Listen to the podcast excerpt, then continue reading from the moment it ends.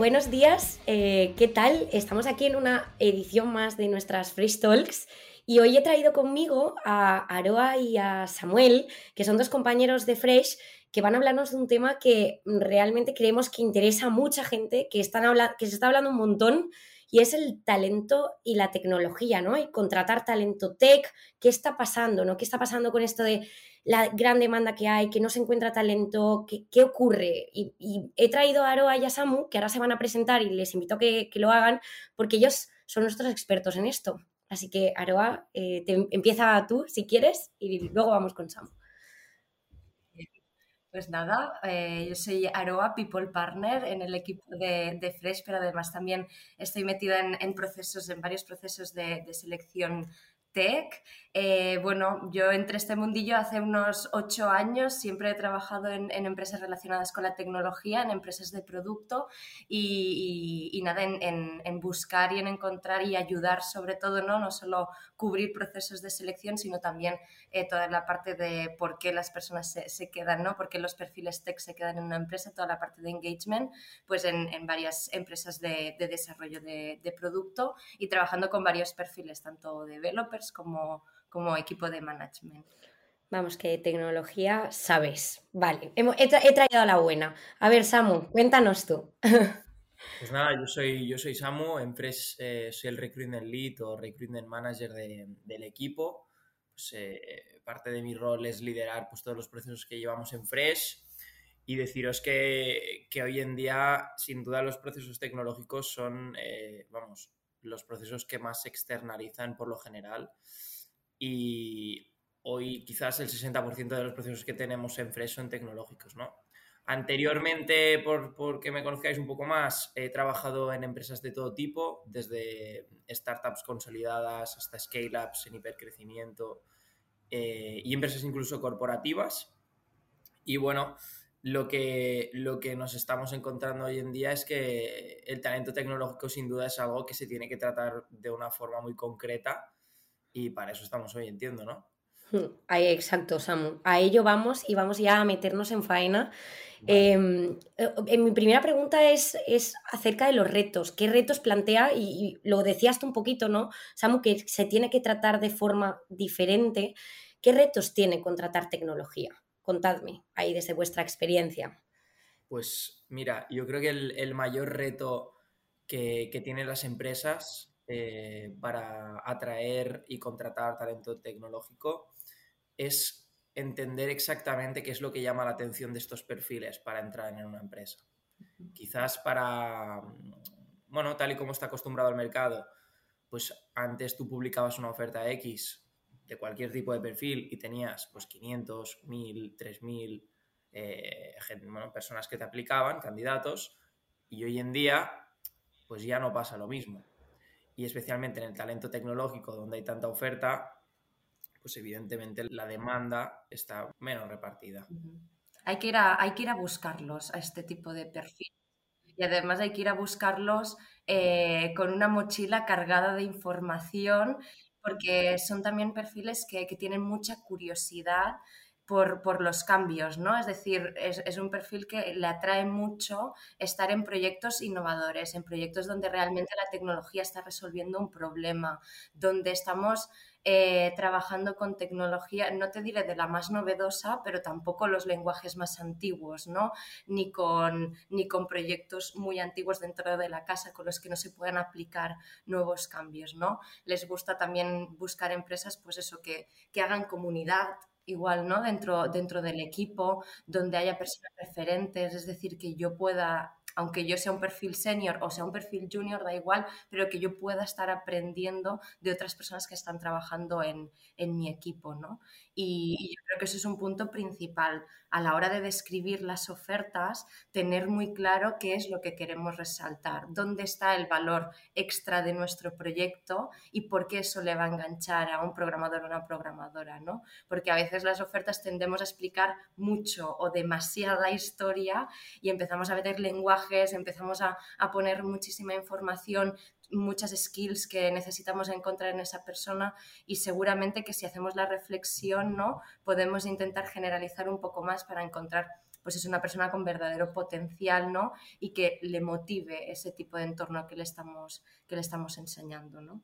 Yo creo que la parte tecnológica y el, proyecto como tal, ¿no? El, reto tecnológico seguro que es uno de los, de los tractores principales, ¿no? Para esta gente.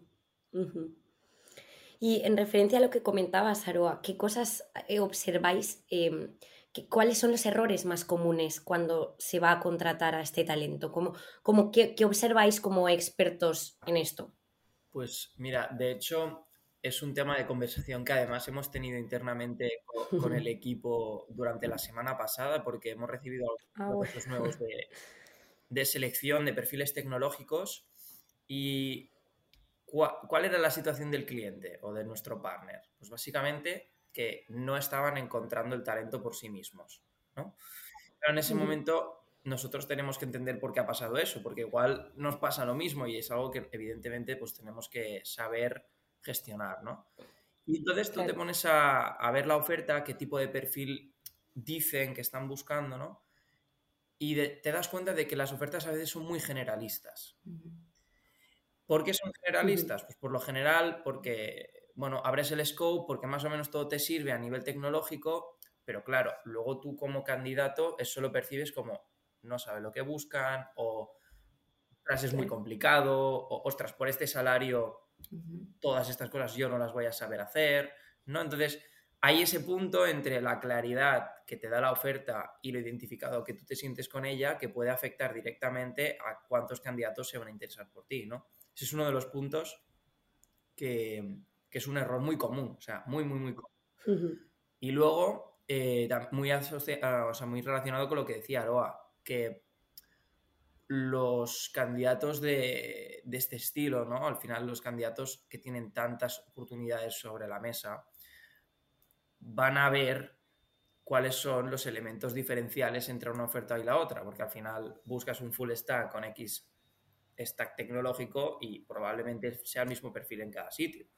Lo que va a marcar la diferencia para que una persona pues, escoja un proyecto o el otro va a ser, por ejemplo, qué equipo de compañeros va a tener, qué tipo de producto o, em, empresa o cuál es la misión, visión de la misma, qué tan identificado se sienta con sus valores, qué flexibilidades o, o digamos, beneficios pues, eh, sociales te está dando esta empresa, ¿no? ¿Qué significa trabajar ahí? Y al final todas estas cosas es por lo mismo por lo que la gente tiene gustos para comprar ropa. te identificas con una marca y te compras esa ropa. Pues es exactamente lo mismo. Y este... Buen símil. Este, este tipo de, de, psicología yo creo es lo que, lo que marca la diferencia y lo que no está suficientemente bien trabajado en, algunas empresas para atraer talento a Haití. Sin duda, porque al final también para todas las empresas, ¿no? Mi proyecto y mi empresa y mi entorno es innovador, es líder en el sector, eso está claro, y ahí contra o sea, todos, ok, ¿no? Compramos, compramos ahí que tenemos mm. nuestro proyecto en esa línea, pero es que tenemos que ir un poco más allá. Quiero decir, en vistas de un programador, una programadora, ¿no? Al final, si todas las empresas son líderes en el sector, ¿no? Si todos al final describimos de la misma forma, tenemos que ir un poco más allá, buscar dónde está el impacto, dónde vas a tener tu impacto, ¿no?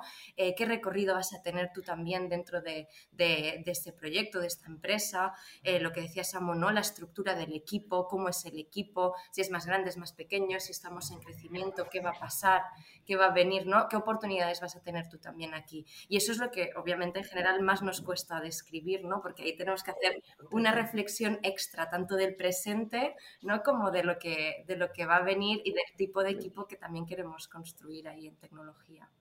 Exacto. Total, total. Se necesita concreción, entiendo, ¿no? Hay una parte ahí de reflexión interna de cada empresa, de cada organización, no solo en necesito este perfil, sino qué le, estoy ofreciendo, ¿no? ¿Qué, doy yo? ¿Qué doy yo? Y, bueno, entonces me, me habéis desvelado bastante, pero yo como que me gustaría que me, que me lo concretaseis vosotros también más, en qué, soluciones hay, vosotros cómo trabajáis esto, ¿no? Como, a nivel, incluso si tenéis algún ejemplo, si tenéis algún ejemplo práctico estaría bien, sino también eh, poder bajar, oye, ¿qué cosas podemos hacer para atraer a ese talento? así, ya puesto sobre la mesa. Pues yo creo que lo más importante es entender em, dos puntos de vista, incluso tres, antes de publicar o de, tener la oferta redactada. ¿no? El primero de todos es el, hiring manager como tal. ¿Quién es la persona que va a contratar esa vacante? ¿Quién va a ser pues, el manager directo o director de la business unit donde esta, o equipo esta persona esté? ¿no? Eso es lo primero. Y ahí hay que entender muy bien, pues, tanto los requerimientos técnicos que, se están pidiendo, con qué tecnologías se trabajan, eh, cómo funciona el producto, qué hace el producto, todo desde un punto de vista súper técnico, ¿vale?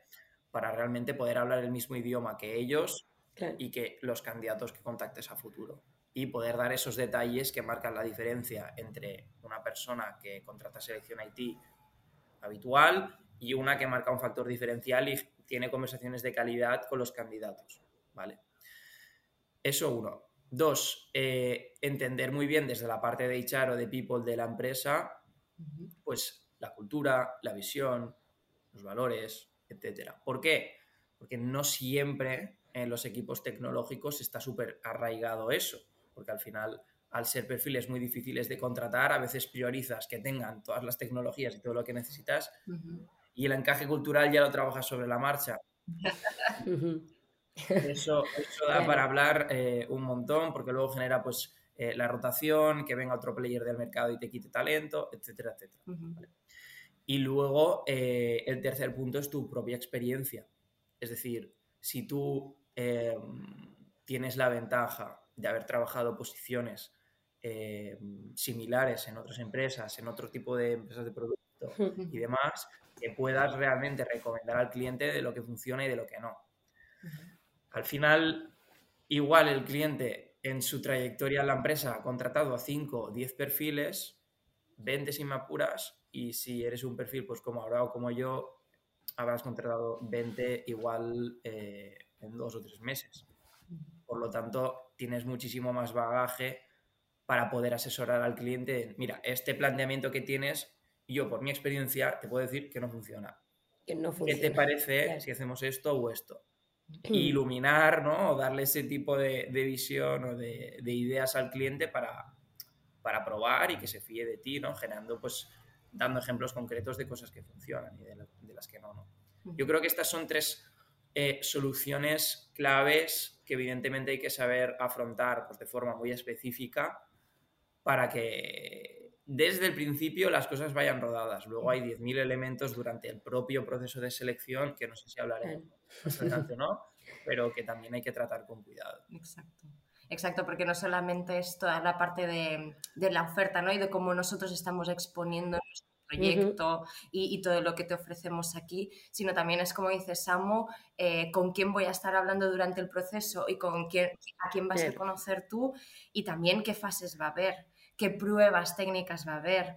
Eh, tenemos que ser súper coherentes, ¿no? Y ahí también nosotros acompañamos mucho al, partner a, que estemos definiendo tanto un perfil como una oferta, como unas pruebas técnicas que sean coherentes con el rango salarial que vamos a ofrecer, con todas las skills que estamos pidiendo, ¿no? Con cómo es el proceso, que sea un proceso ágil. También intentamos entrar ahí, ¿no? Intentar tener el, máximo control en el buen sentido de la palabra de cómo van a ser esos timings, ¿no? Porque es eso, son perfiles que cada, cada minuto, y no es broma, ¿no? Cada día yo tengo amigos Reciben 15 ofertas diferentes. Entonces, también el tipo de mensaje con el que nos acercamos a los candidatos. Oye, en Fresh nos dicen mucho, tenemos un canal de feedback eh, interno y entre los compis para animarnos. Oye, los candidatos nos dicen, oye, qué mensajes más chulos, qué approach más chulo me, ha llamado la atención y solo por eso no me voy a estar leyendo la oferta y explicarte un mm, rato. Cuando tenemos ese momento es aprovechar al máximo Ahí te, lanzas con todo, ¿no? Ahí es. Ahí es. Eh, realmente creo que podríamos profundizar en esto una hora más, pero eh, el alma de estas Phrase Talks es que sean pequeñas píldoras para que quien nos escuche y se quede con curiosidad eh, pueda preguntarnos después directamente. Así que os tengo que agradecer muchísimo el tiempo. Creo que ha sido como hay muchos insights y hay pequeños learnings que evidentemente sirven para tirar del hilo en este tema que puede ser mm, tan largo y tan complejo como queramos, pero os tengo que agradecer mucho porque creo que lo habéis explicado de forma muy sencilla, eh, los retos y también cómo los, nosotros los vamos solucionando en Fresh. Así que mm, ya os dejo y os libero, os doy las gracias eh, por vuestro tiempo esta mañana y, y al resto eh, os decimos que seguiremos con las Fresh Talks en próximas ediciones. Gracias, Carla. Hasta luego. Gracias.